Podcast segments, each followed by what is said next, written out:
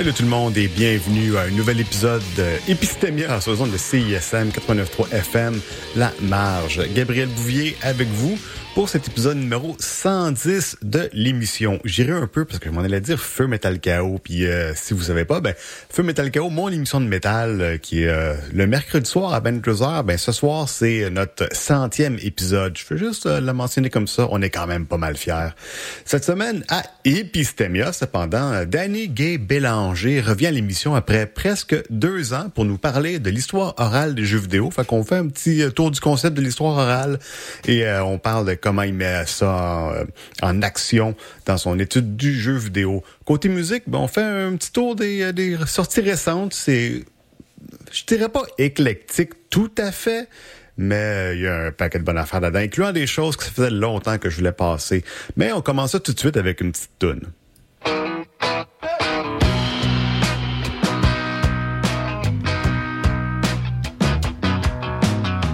J'avais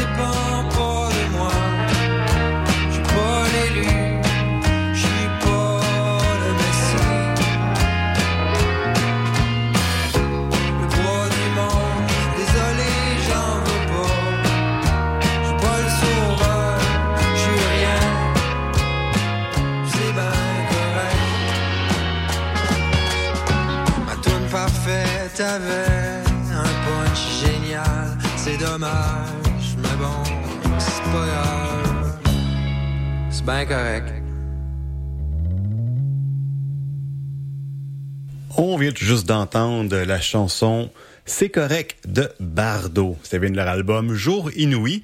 J'ai euh, pris connaissance de ça parce que la semaine passée, justement, Bardo a fait une annonce. Ben pas Bardo, mais Poule Neige a annoncé qu'il avait oublié d'annoncer l'album, sa sortie, qui est sorti le 19 novembre dernier. Et là, j'ai dû aller écouter parce que ça fait comme quand même un bout que je suis euh, les aventures de PA. Et euh, je tombé sur la tune C'est correct qui fitait amplement dans les temps que j'avais pour mon émission cette semaine. Et en lisant les paroles, en écoutant les paroles aussi, on se pose la question, euh, est-ce que c'est quelqu'un qui s'est un peu endurci après 15 ans de métier de comme chansonnier, chansonnier, ben en tout cas écrivain et compositeur de musique, ou est-ce que c'est un personnage ou une réflexion qu'il y a eu au fil du temps?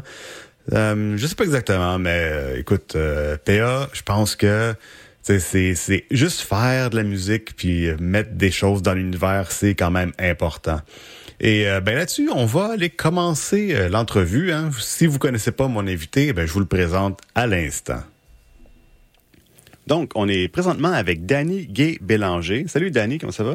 Salut, ça va très très bien, toi? Ça va super bien. Écoute, euh, c'est la deuxième fois qu'on t'a à l'émission. Euh, on t'a eu là un an et demi déjà, avec euh, Adam Lefloic Lebel pour parler de, l'histoire de jeux vidéo, histoire orale un peu aussi. Mm-hmm.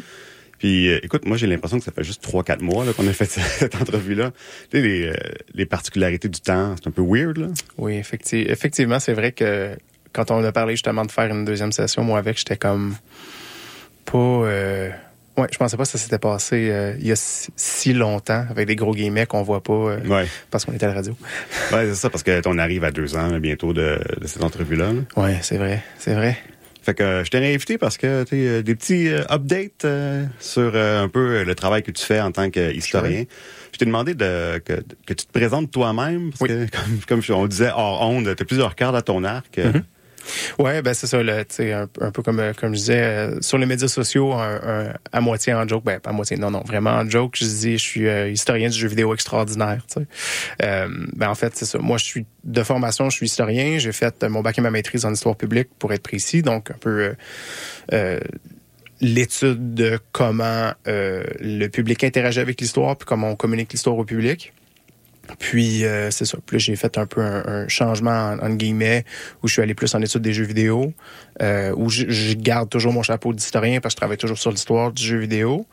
Euh, mais j'essaie un peu de marier ces deux ces deux disciplines là. Puis avec mon background en histoire publique, j'ai aussi un peu d'expérience dans les musées, dans les archives, dans ces choses là parce que c'est vraiment partout où on pourrait avoir un contact dans le fond avec l'histoire qui est pas nécessairement dans l'académie.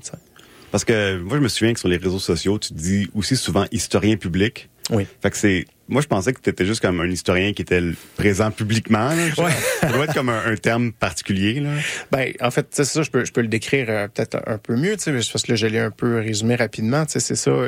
L'histoire publique, dans le fond, c'est ça, c'est une sous-discipline de l'histoire euh, qui émerge à peu près dans les années 60-70. Puis dans le monde, ça se pratique un peu différemment. Euh, en français, c'est un peu weird parce que si tu dis historien public ou histoire publique, par exemple en France, l'idée, c'est plus une histoire de l'État. Euh, dans le sens de le public sous cette, définition-là, tandis que quand tu y vas euh, en anglais, puis moi, mon, mon, background est plus dans le milieu anglophone, en tout cas jusqu'au euh, pendant le bac et, la maîtrise. fait que c'est public history, puis là, c'est vraiment plus l'idée du public dans le sens des les gens. puis là, c'est ça. Entre autres aux États-Unis, par exemple, quand ça commence, c'est beaucoup dans la conservation, par exemple, de, de, de, de, les parcs, par exemple. Fait que c'est plus ça, plus dans les musées et ces choses-là. Fait que ça émerge un peu, euh, un peu différemment. Euh, fait que moi, ma, formation puis ma façon de voir les choses est beaucoup plus axée dans ça. Puis comme j'ai dit, vu que j'ai été formé euh, plus dans, dans, les universités anglophones, euh, à, dans le fond à Concordia, au bac et à Carleton, qui était à Ottawa, euh, à la maîtrise. Euh, évidemment, mon, background vient un peu plus de ces inspirations-là, plus nord-américaines de, l'histoire publique. Mais comme je dis, c'est super vaste. J'ai des collègues qui travaillent sur la, la, la fiction historique. J'ai des collègues qui travaillent justement sur les musées, sur les monuments, les, les commémorations, par exemple c'est assez vaste. La seule distinction que je ferais entre ça et un historien plus traditionnel, ça serait que nous, on est vraiment à l'intersection du public et euh, de l'histoire. Puis il y a certains historiens plus traditionnels, surtout euh, plus vieux, je dirais, des plus vieilles générations d'historiens. Maintenant, c'est beaucoup, beaucoup moins le cas. mais qui euh, qui voyaient pas tant ça comme de l'histoire. L'idée que par exemple un musée, ben c'est pas vraiment de l'histoire. Ce qui est l'histoire, c'est dans l'académie, puis c'est ça. Euh, ce qui est une, une vision très très restrictive de la chose, puis que j'aime pas beaucoup. Euh, pour moi, il y a différents types d'historiens, différents types d'approches, puis c'est en, restant riche un peu dans ces choses-là, puis en mariant toutes ces approches-là qu'on a quelque chose de plus intéressant, puis de moins, euh, moins tour d'ivoire aussi. Ouais, ouais, c'est ça, parce qu'il y a quand même des orthodoxies en histoire, là. Puis, euh, quand on parle de, de comment, admettons, l'histoire du Québec et du Canada s'est faite, souvent, traditionnellement, l'histoire, c'était avec des documents de première main. Fait que c'était comme des documents écrits. Mm-hmm. Fait qu'on a comme balayé un peu de côté, comme toute, justement, l'histoire orale que les Autochtones y faisaient. C'était comme, c'était pas considéré comme de la vraie histoire parce que c'était pas un document écrit. Exact. Oui, parce qu'il y a vraiment, dans le fond, une, une idée que, euh, for some reason, que je déteste, qui est que la source écrite est meilleure ou est plus fiable. C'est sûr qu'une source écrite, une fois qu'elle est écrite, elle est écrite. Si on y a toujours accès, bon, ben, elle est, pas, ben, pas tout à fait muable, mais elle, elle est là, elle existe. Puis tout ce qui est oral est un peu plus sujet à évoluer, à changer, à se modifier.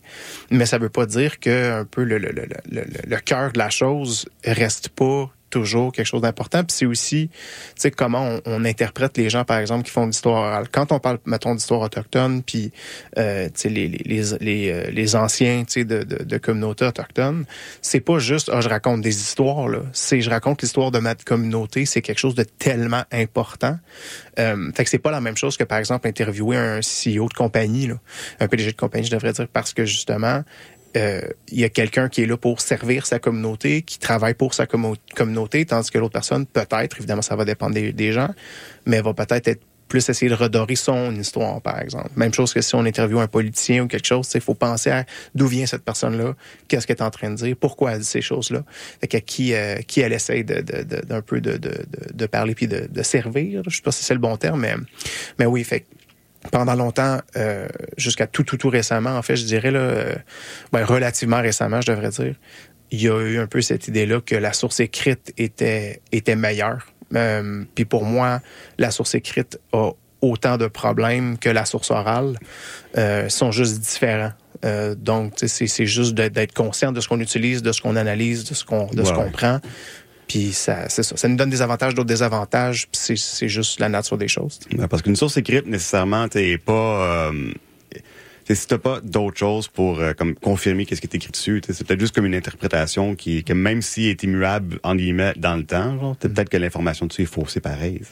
Ben, ben, oui, je veux dire, je faussée, mais tu comprends ce que je veux dire? Ben ça peut être faussé évidemment. Euh, moi, ce que j'aime beaucoup dire, en, toujours en blague quand, quand je parle de ça, c'est on n'a jamais vu ça. Voyons un gouvernement dans le monde qui a essayé de mentir à sa population en publiant par exemple des mauvaises informations ou des fausses informations ou n'importe quel autre groupe. Là, je dis un gouvernement, mais c'est juste un exemple. Euh, si quand je dis ça, je pense que tout le monde est pas mal d'accord que ça serait ridicule de penser ça. Euh, fait que si, si on prend un, roi, par exemple, qui va avoir été potentiellement la personne qui va vraiment être en contrôle de ce qui se dit sur, euh, sur, ben, sur lui, majoritairement, de la royauté, ben c'est sûr et certain que ce qui risque d'être conservé va être des choses majoritairement positives, ou du moins que, que ces personnes-là voient comme positives. Euh, puis c'est eux qui choisissent, dans le fond, ce qui va finir par rester ou pas. Euh, donc, c'est déjà biaisé d'une certaine manière. sais. Aussi, quand est-ce cette source-là a été écrite? Parce que si on parle de quelque chose qui s'est passé 100 ans plus tard, euh, 100 ans plus tôt, je devrais dire, ben là, euh, je dirais, ben beau est écrite, c'est encore là quelque chose de, de plus vieux. On, on, on, travaille de mémoire. Est-ce qu'on est tant différent d'une source orale?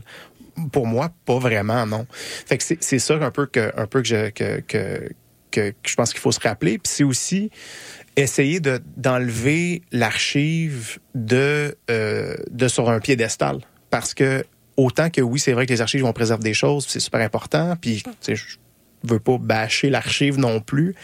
L'archive, c'est une institution qui fonctionne avec des gens qui travaillent à l'intérieur.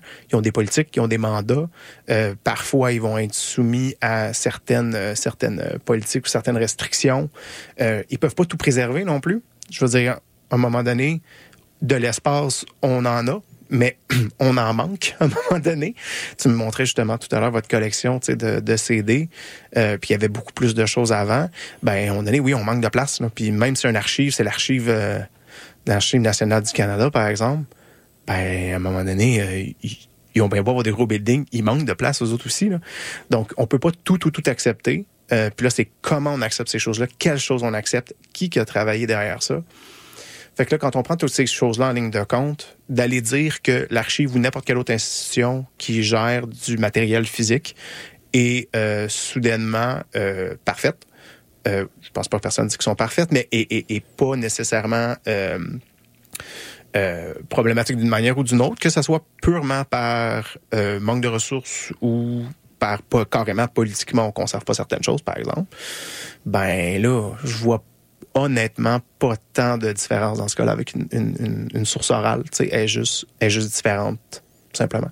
Ouais, c'est ça. Puis on a parlé justement, là, presque deux ans, que euh, les, euh, le matériel physique vient aussi avec euh, des considérations. Puis on a tendance à vouloir numériser les choses, mais les choses numérisées sont aussi euh, sujets à l'entropie. Fait que des choses numérisées vont peut-être avoir des, des bits dessus qui vont être euh, comme knockés par des rayons euh, qui, de, de l'espace. ça arrive, ça. Il y a comme il y, a, il y, a, un cas particulier dans le speedrunning où le gars il a comme gagné comme 30 secondes sur un truc parce mm-hmm. qu'il a fait de quoi qui Hey man, euh, j'ai fait un truc, je pensais pas que, que c'était possible de faire ça là. Puis après comme des longues investigations, c'est parce qu'il y a comme un rayon de comme de, de, de de l'espace qui est venu puis comme flipper un bit dans sa console pendant qu'il jouait, tu sais. Fait qu'éventuellement, comme toutes les choses vont, vont se perdre comme pas de manière parfaite de conserver. Non.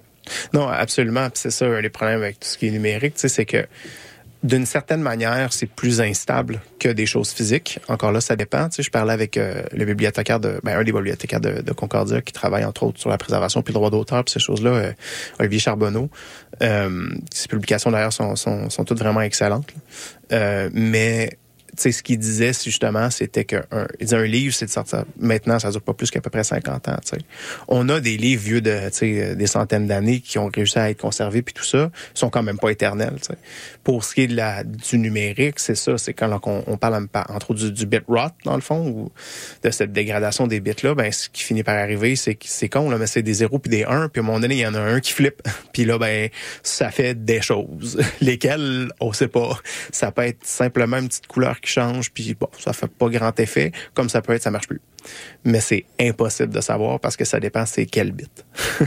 c'est là que ça devient vraiment complexe dans, dans, dans ces choses-là. Puis si je ramène ça même à l'histoire orale d'une certaine manière, tu sais, euh, je me rappelle avoir des discussions avec un, de mes anciens professeurs pendant que je faisais ma maîtrise qui disait ah oh, j'essaie de j'essaie de pousser euh, un des euh, un de un, de mes collègues qui était un de mes anciens professeurs à Concordia à laisser faire pour les transcriptions d'entrevues, euh, parce que c'est le monde qui travaille en histoire orale. Puis moi, j'étais comme, non, c'est pas une bonne idée, parce que c'est bien beau avoir l'enregistrement. c'est vrai que l'enregistrement, je pense qu'on gagne beaucoup de choses. On est capable d'entendre la voix de la personne, on peut entendre ses émotions, euh, mais des fichiers numériques, c'est instable. Donc, si tu n'as pas une version, euh, mettons, physique, parce que là, moi, je dirais carrément qu'il faut un transcrit, puis il faut que tu l'imprimes. Euh, ça va aider vraiment à sa préservation, du moins dans le long terme, parce qu'on ne sait jamais qu'est-ce qui peut avec le numérique. ça, ça prend toujours plusieurs copies, ça peut toujours se modifier, ça peut toujours euh, euh, être altéré. Des fois, c'est con, mais c'est juste en transférant ton fichier, il y a un bug, puis ça vient, ça vient le, le ça vient le faire foirer carrément. C'est, tellement de facteurs que, ouais, non, le, numérique, même, même dans, dans ce qui est physique, peut, peut faire bien les affaires un peu je veux dire intéressante, parce que je vois pas, je veux pas, euh, je vois pas d'autres mots que, que ça. Problématique et intéressante, tout en même temps.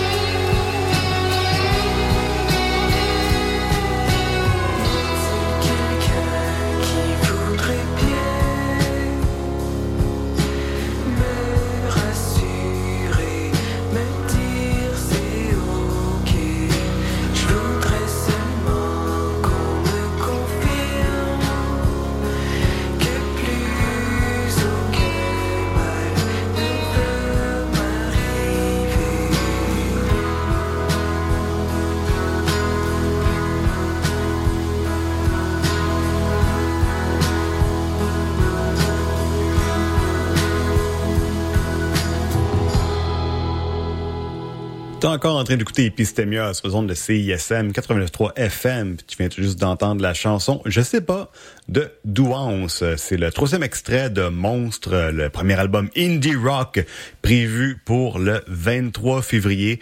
Un bon petit, je sais pas si je pourrais dire comme, j'allais dire folk, mais c'est pas exactement ça. C'est vraiment plus comme indie rock, euh, un petit peu. euh, est-ce que est-ce que je détecte une vibe californienne là-dedans? Euh, Dites-moi si j'ai tort, euh, s'il vous plaît.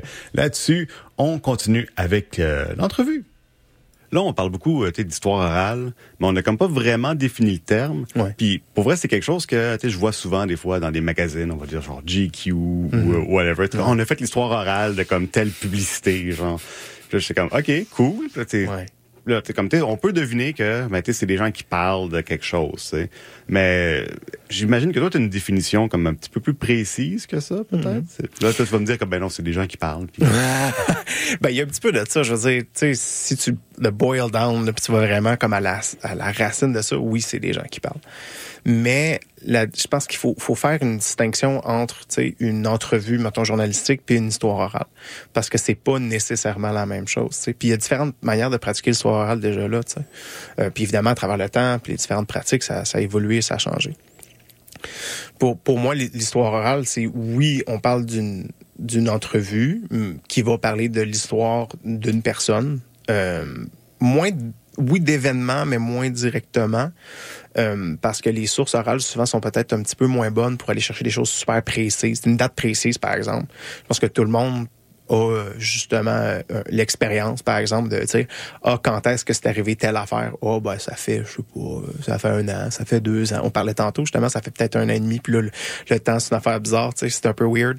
Ben, ben, c'est un peu ça, tu sais. Pour chercher des choses vraiment, vraiment, vraiment précises, c'est pas nécessairement la meilleure chose, mais pour aller chercher une émotion, des choses comme ça, c'est vraiment excellent.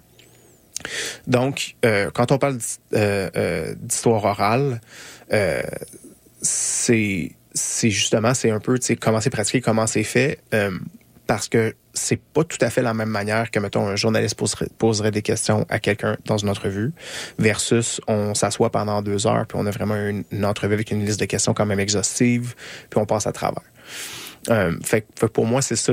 euh, quand on parle d'histoire orale, on parle vraiment de, voir l'histoire plus plus de la personne à qui on parle, euh, puis aussi comment ça fit dans l'histoire plus générale. Ça vient, souvent, ça vient plus après, où là, on va regarder qu'est-ce qui s'est passé autour, voir comment la vie de la personne a, a fit, si on veut, à travers ça.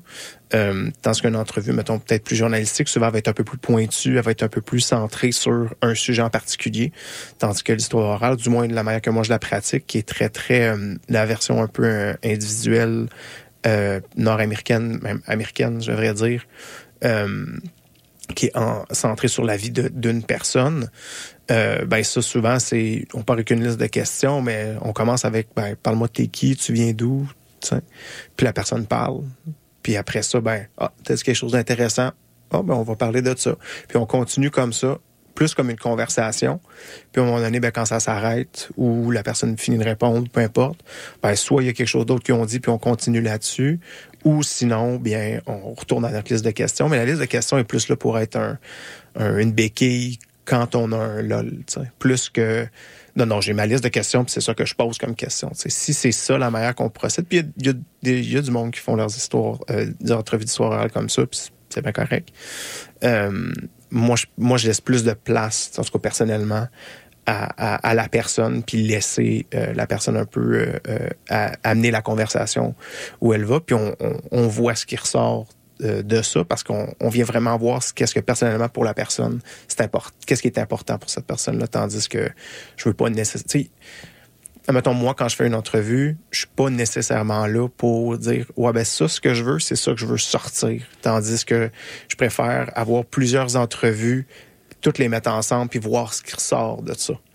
Euh, c'est des manières différentes de l'approcher puis ils ont des avantages et des désavantages mais euh, mais je pense que c'est plus euh, c'est plus productif c'est peut-être un peu moins forcé disons-le comme ça Ouais, ouais, mais c'est comme, euh, tu sais, quand tu, euh, quand as un- une conclusion avant de formuler ta thèse, tu sais. ouais C'est comme, tu veux pas nécessairement aller chercher, t'es- t'es- tu fais pas les entrevues ou les- l'histoire orale pour aller chercher une conclusion préétablie. Tu fais comme Mm-hmm. parce que c'est des fois c'est des quelque chose que tu sais pas que tu connais pas. tu que Il y a justement des surprises qui vont comme Ouais. sortir de là, puis tu vas pouvoir explorer quelque chose que d'inattendu ou d'insoupçonné. Ouais, exact. Ben, tu sais, c'est ça. Si, mettons, moi, j'étais un journaliste puis je voulais poser une question à un politicien pour une politique quelconque, ben, c'est sûr que mes questions vont être pointues. J'ai pas de choix. C'est- ça que je veux précisément.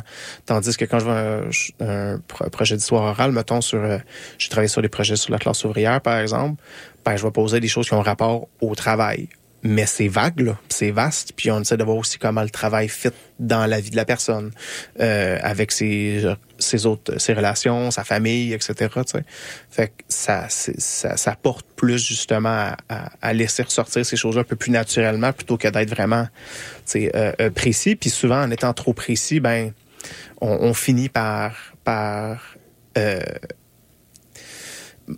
on finit par un peu oublier tout ce qui est autour puis aux alentours, ce qui peut être super important. Euh, moi, je vois vraiment plus les choses comme euh, un peu comme une toile d'araignée.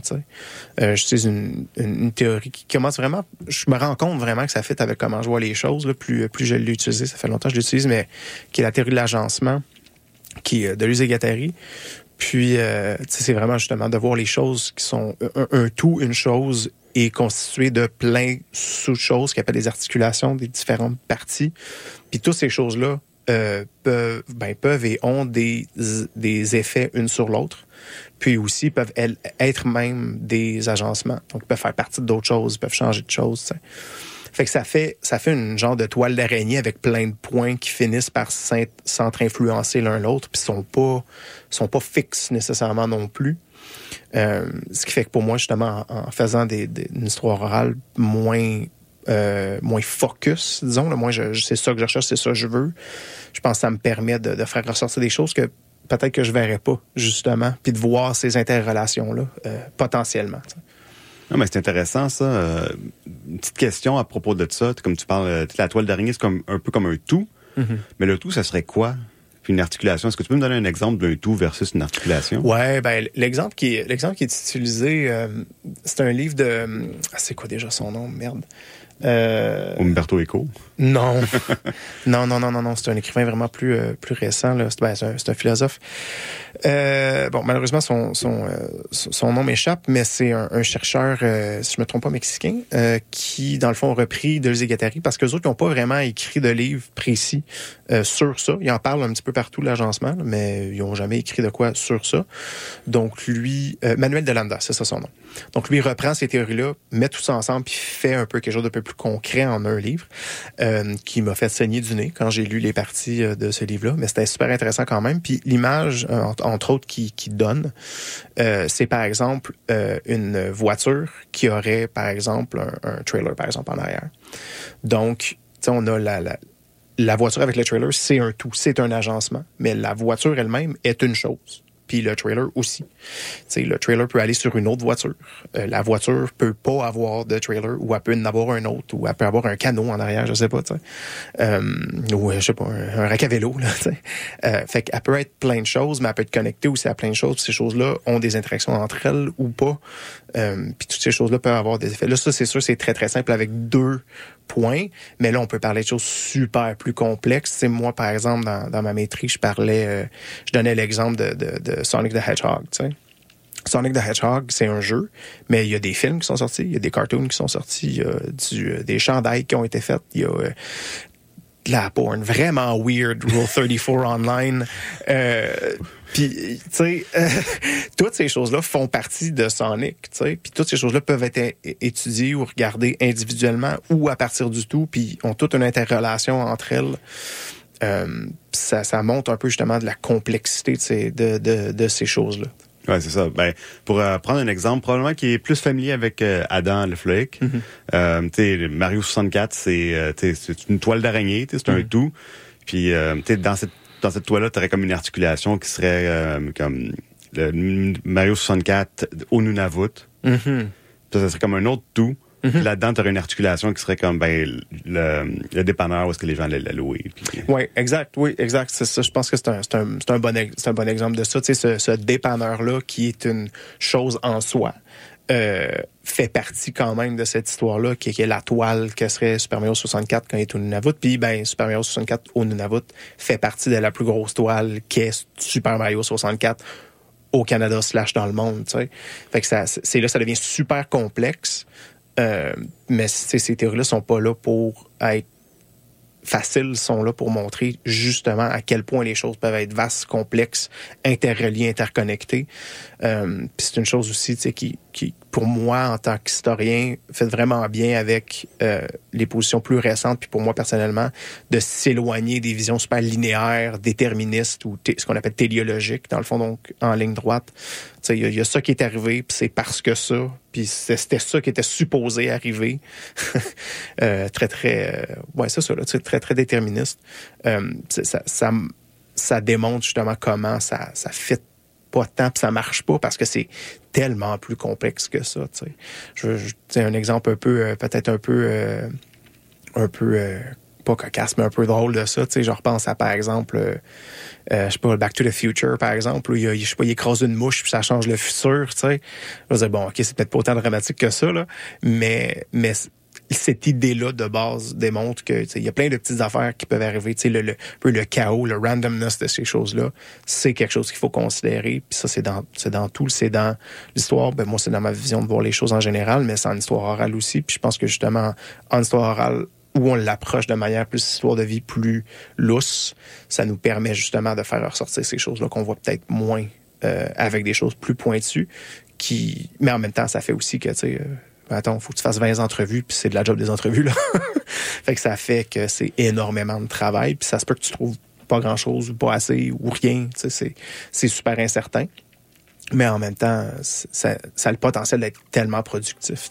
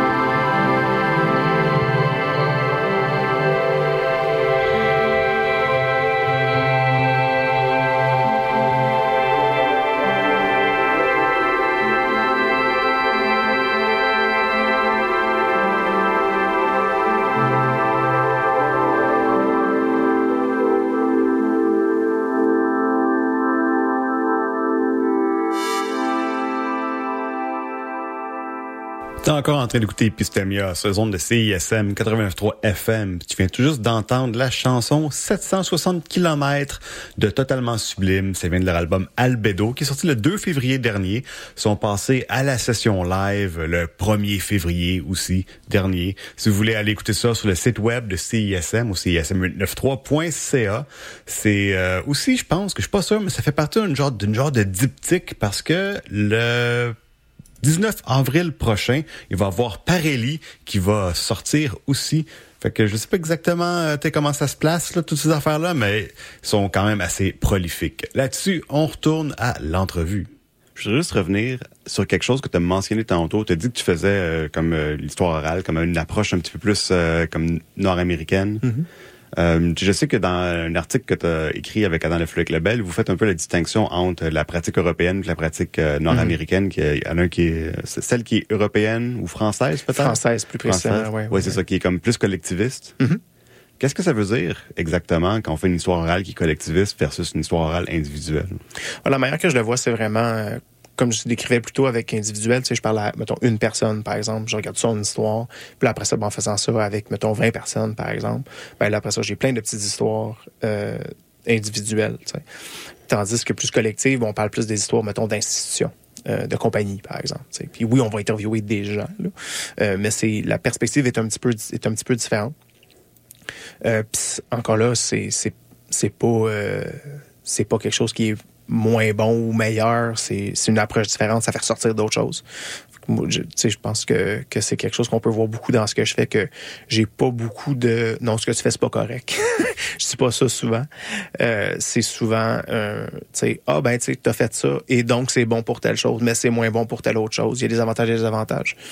Euh, mais ça, ça vient un peu justement d'une différence un peu plus euh, culturelle, tu sais, puis de comment l'histoire orale a, a évolué puis un peu plus réapparu, je devrais dire. Euh, on a le, tu le mentionnes un petit peu plus tôt, là, justement, que l'histoire orale a été un peu mal vue pendant un bout, puis c'est un peu disparu pendant un certain temps. Ouais, de la fin du 19e siècle jusqu'à les années 50-70 à peu près. Là. Ouais, ben, tu sais, c'est ça. Encore là, ça, nous, je connais plus le, contexte nord-américain, euh, mais oui, c'est à peu près la même chose en, en, France, là, puis dans, dans, bien des bien des régions de, de l'Europe, puis dans l'Ouest, en général. Mais ouais, dans le fond, euh, tu sais, il y a des, justement, c'est une des chercheuses euh, euh que, je cite dans, dans l'article qui disait qu'il y a beaucoup de praticiens d'histoire orale qui aiment bien rappeler que l'histoire orale existe depuis peut-être le début des temps. Euh, mais c'est ça, vers la fin du 19e siècle, avec beaucoup de, de, de, de chercheurs un peu plus euh, qui cherchaient un peu à rendre les choses, disons, je sais pas, plus scientifiques, entre guillemets, plus science dure, entre guillemets, là. Euh, de, de, de, dire, ah, mais justement, les sources orales, c'est pas fiable parce que c'est lousse, puis ça change, puis euh, le monde, il mente, puis ils se souviennent plus, puis c'est pas correct. T'sais. Si c'est pas un acte notarié, là, c'est pas bon. non, exactement, exactement. Euh, donc, justement, avec, avec cette genre de mentalité-là, puis euh, avec ces penseurs-là, ben, ce que ça l'a fait, euh, particulièrement en histoire, c'est qu'on a juste délaissé les sources orales disant que c'était pas fiable. En même temps aussi, c'est un moment très, très, euh, très, très important dans l'histoire du colonialisme. Euh, donc, on est en contact avec beaucoup de communautés, entre autres, par exemple, en Amérique du Nord, ben, en Amérique en général, puis plein d'autres places dans le monde, l'Afrique, etc., euh, qui ont peut-être plus souvent des histoires, plus des histoires orales qui sont au centre de, leur façon de voir, la façon de vivre les choses, façon de communiquer leur information. Donc, c'est une manière facile aussi de euh, dire que, ce qui, que, que l'autre est inférieur et pas correct. Oui, c'est ça. C'est une manière de hiérarchiser les choses. Exact. Si toi, tu as une, une, méthodologie particulière mm-hmm. que tu considères supérieure à celle des autres, c'est comme nécessairement, nous autres, on est supérieurs. C'est ça. La leur, on peut la balayer de côté. Oui, arriver puis dire, ben, ils n'ont rien d'écrit, fait que donc, ils connaissent rien, puis c'est des barbares. C'est un peu ça, la mentalité. Là, hein. euh, je sais pas si vous sentez le, le, le, tout le sarcasme, pas l'ironie, le sarcasme qu'il y a dans ma voix quand je dis ces choses-là. Euh, mais, euh, mais peu importe, justement, ça, ça, rentre là-dedans. Fait que pendant longtemps, on va avoir, euh, on va avoir dit que c'est ça, les sources orales sont moins fiables. Puis autour des années 30, ça commence à refaire surface tranquillement. Euh, on voit ça entre autres aux États-Unis où il y avait des des, euh, des campagnes puis des projets pour essayer d'enregistrer l'histoire d'anciens esclaves qui avaient été libérés parce qu'il y en avait encore en vie.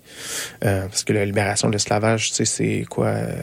C'est la guerre civile, là, fait que c'est 1865 de mémoire, là, c'était moi pas euh, mes dates précises. Euh, euh les, on disait des fois, se souvenir des choses, hein, c'est un peu vague. Les dates précises, pas tout temps bon l'histoire orale pour ça. Euh, mais, mais peu importe, tu sais, il y avait encore des personnes qui avaient vécu sous l'esclavage, donc on, on fait ces campagnes-là pour essayer de récolter ces histoires-là. Là, ben, plus le temps avance, plus tranquillement, il commence à avoir d'autres projets. On se rend compte de d'autres choses. On se rend compte que oh, on peut l'utiliser plus ici. Ça redevient un peu plus populaire tranquillement. C'est vraiment dans les années 60-70 où là, ça commence à, vraiment refaire surface. Mais on parle justement de, de, de, changement de perspective aussi, entre autres en histoire, où on commence à faire des histoires plus sociales. On commence à arrêter de parler des, grands hommes. On commence plus à parler des travailleurs, par exemple. L'histoire des femmes aussi commence à peu près vers ces époques-là où demain devient de plus en plus populaire avec les mouvements féministes et tout ça. Tu sais. toutes des histoires qu'on voyait moins souvent, qu'on qu'on disait qu'elles étaient inférieures ou pas importantes, puis évidemment, clairement, c'était totalement ridicule, mais bon, c'était des mentalités plus euh, plus, euh, comment dire, euh, répandues à l'époque. donc, tranquillement pas vite, les choses continuent à continuer à évoluer, puis ça commence à refaire son chemin dans l'académie de manière vraiment plus sérieuse. Puis là maintenant aujourd'hui, ben il y a des associations, il y a, il y a toutes sortes de choses évidemment qui se font, puis c'est une, une méthode qui est pas mal reconnu. Je pense qu'il y a encore quelques personnes qui sont un peu réfractaires par rapport à ces, pratiques-là, mais je pense que c'est plus rare. Euh, mais je, le, vois encore un peu là. Juste des fois, c'est juste des fois dans la manière que que quelqu'un va, parler de la, source euh, orale euh, qui va aller dire ah oui oui mais il faut nécessairement la contre-vérifier contre une source écrite parce que là ça c'est plus fiable. Puis je pense qu'il y a c'est très productif de prendre des sources orales puis les mettre en conversation avec des sources écrites. Absolument. Mais de là à dire que c'est un peu, on doit le mettre un peu au litmus test, tu sais, de la source écrite, c'est encore de la garder sur une sur un piédestal qui, selon moi, est pas euh, est pas, est pas légitime en fait euh, euh, du tout. comme j'ai dit, tant qu'on travaille avec une source, qu'on connaisse ses limites, qu'on connaisse ses, ses, ses, particularités, je devrais dire aussi, là, on, c'est plus intéressant justement que, que, que de hiérarchiser euh, les choses. Oui, c'est ça, parce que dans votre article, vous parlez de, complémentarité plus que n'importe mhm. quoi. Oui, non, non, absolument, absolument. je pense qu'il y, y, a beaucoup de bénéfices à utiliser ces deux choses-là séparées, mais il y a aussi beaucoup de bénéfices de les mettre en conversation. Puis moi, en général, dans tout ce que je fais, puis honnêtement, dans tellement d'aspects de ma vie, c'est ça que j'essaie de faire, de mettre des choses en conversation. De, sais, euh, si je par exemple, je fais beaucoup de conférences. Ben, je, fais comme, tu connais-tu du monde? Non, personne. OK, let's go, je vais t'introduire à du monde. Ah, je connais peut-être quelqu'un qui connaît ça, je vais te mettre en conversation. Puis c'est un peu ce que je fais avec mon projet présentement, justement, où j'essaie de marier cette matérialité du jeu vidéo avec l'histoire orale pour démontrer justement tout ce qu'il y a à, gagner pour ça, puis ce que ça fait ressortir de ça, qui est pas euh, qui, qui serait peut-être pas là si on gardait les choses ségrégées, même s'il y a un bénéfice à le faire. des fois, c'est un bénéfice juste de Ouais, mais j'ai pas le temps. puis ça, c'est la nature des choses aussi, puis c'est bien correct. Juste faire une petite parenthèse quand tu parles de le, le fait qu'en France, c'est euh, l'histoire orale, c'est plus comme l'histoire des, des institutions. Ça fait un peu, il y a comme pas mal beaucoup de Français maintenant au Québec. Mm-hmm. Puis je leur parle, euh, je leur parle les fois, Marie. puis euh, je me rends compte que, ben, en France, c'est une société beaucoup plus hiérarchique. Mm-hmm. Fait que faire l'histoire des hiérarchies, mm-hmm. c'est quelque chose de plus logique. Puis quand on pense, tu en Amérique du Nord, moi je pense beaucoup aux Américains comment ils conceptualisent euh, l'art en mm-hmm. termes de comme surtout c'est des histoires. Puis je sais pas si tu te promènes aux États-Unis des fois, les Américains sont vraiment, ils sont, ils, racontent facilement leur histoire. C'est tout mhm. le, héros de leur propre histoire. Genre, ils mhm. sont, ils veulent la raconter un peu à n'importe qui. Genre, tu peux avoir des conversations vraiment candides avec un inconnu dans la rue. Puis je, je sais pas s'il y a comme un lien à faire avec ça parce que tu disais que c'était culturel. Ça. Ben peut-être, je veux dire, l'affaire la, aussi c'est ça. Puis j'essaie aussi de me tenir très très loin des, des, généralisations, mais en même temps, des fois c'est vrai qu'il y a certaines trends, on va être honnête. Euh, je pense que c'est ça. C'est une des choses avec, par exemple, euh, aux États-Unis, avec justement cette idée-là qui est très, très poussée de l'individualisme, justement, le self-made man, de pull yourself by the bootstrap. Euh, fait qu'il y a peut-être un peu, un peu de ça, justement, cette idée, justement, de l'individu, qui, qui est peut-être plus forte. Euh, encore là, je veux dire, c'est pas quelque chose qui est totalement alien euh, euh, en Europe ou en France. Tu. Puis, tu sais, le Québec, par exemple, est intéressant un peu là-dedans parce qu'il est un peu à cheval entre les deux. même le Canada en général, mais peut-être plus le Québec, je sais pas. C'est, c'est dur à dire. Le Québec aime bien se voir très, très différent du reste du Canada, quand dans le fond, il n'est pas tant non plus. Puis il était très, très américain dans un contexte aussi, tu sais. un contexte, en tout cas, de mon point de vue, d'un contexte du continent, de, l'Amérique. C'est super intéressant de voir toutes les, les complexités de, de, ça, mais je pense qu'il y a peut-être un peu plus de ça, oui, peut-être plus de, de vision un peu plus collective à certains égards, mettons en France par exemple, versus aux États-Unis, Puis là, le, le, le Canada slash le Québec, euh, est un peu dans le bain de ces deux choses-là en même temps. Fait que ça fait des ça fait des mix intéressants puis des choses quand même intéressantes. Puis peut-être que je suis un produit de ça, justement, de mettre ces choses-là en conversation. Puis c'est, mon, euh, mon, mon, mon, mon, mon québéquisme qui ressort avec ces choses-là. Je sais. Pas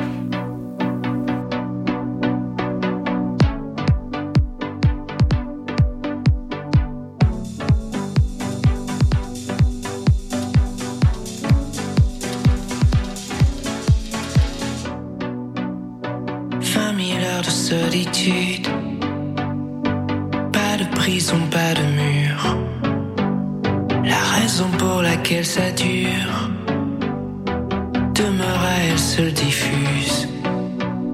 Je n'accuse non rien ni personne.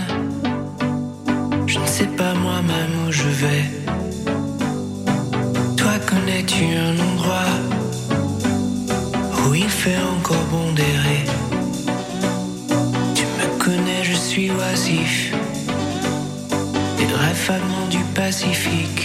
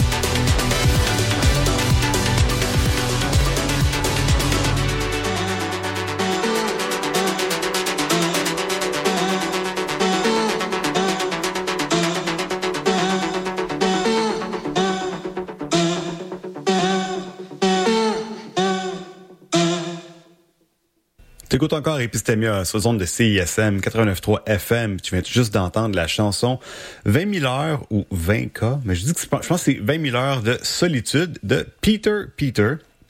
C'est un extrait euh, synth pop qui annonce Ether, le cinquième album euh, de l'artiste qui est prévu pour le 12 avril prochain.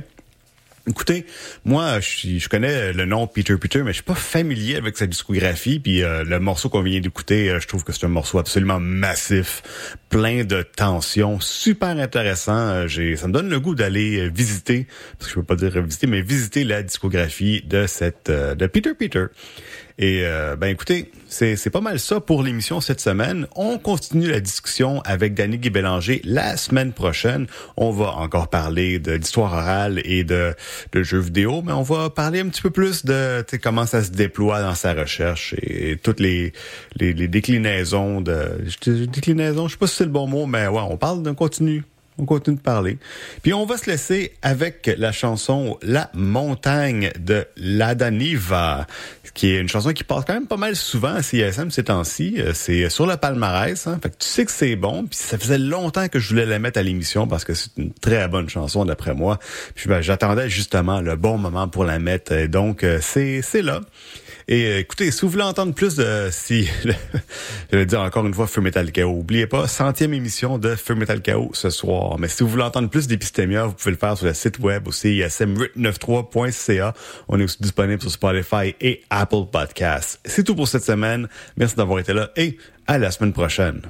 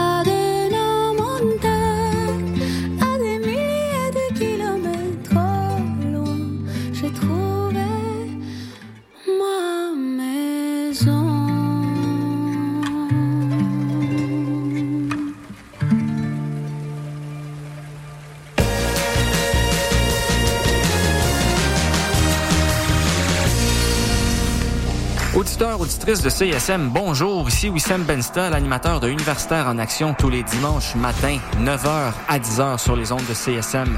Vous aimez le sport universitaire, les athlètes moins connus, les équipes sportives moins connues, des entrevues avec des athlètes, des entraîneurs, des physios, des préparatrices mentales et toute autre personne qui gravite autour des équipes sportives, eh bien, vous êtes au bon endroit tous les dimanches matins, 9h à 10h sur les ondes de CSM. C'est Universitaire en action avec Missem Benstar. À bientôt.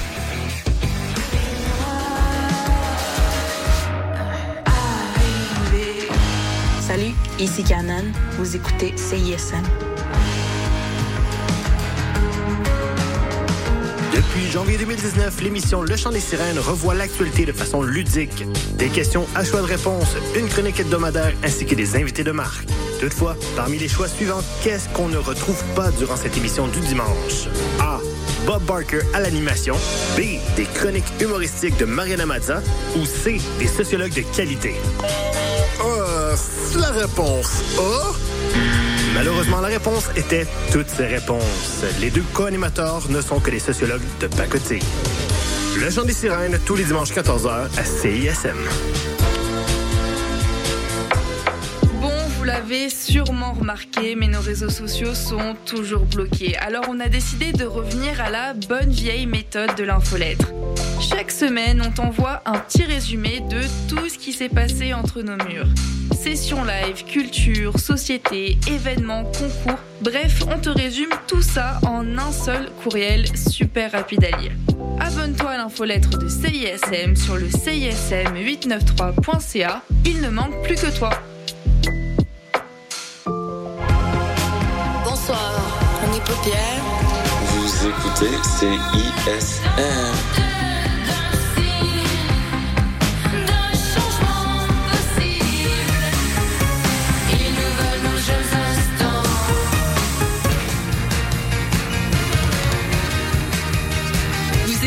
CISM 89.3 FM.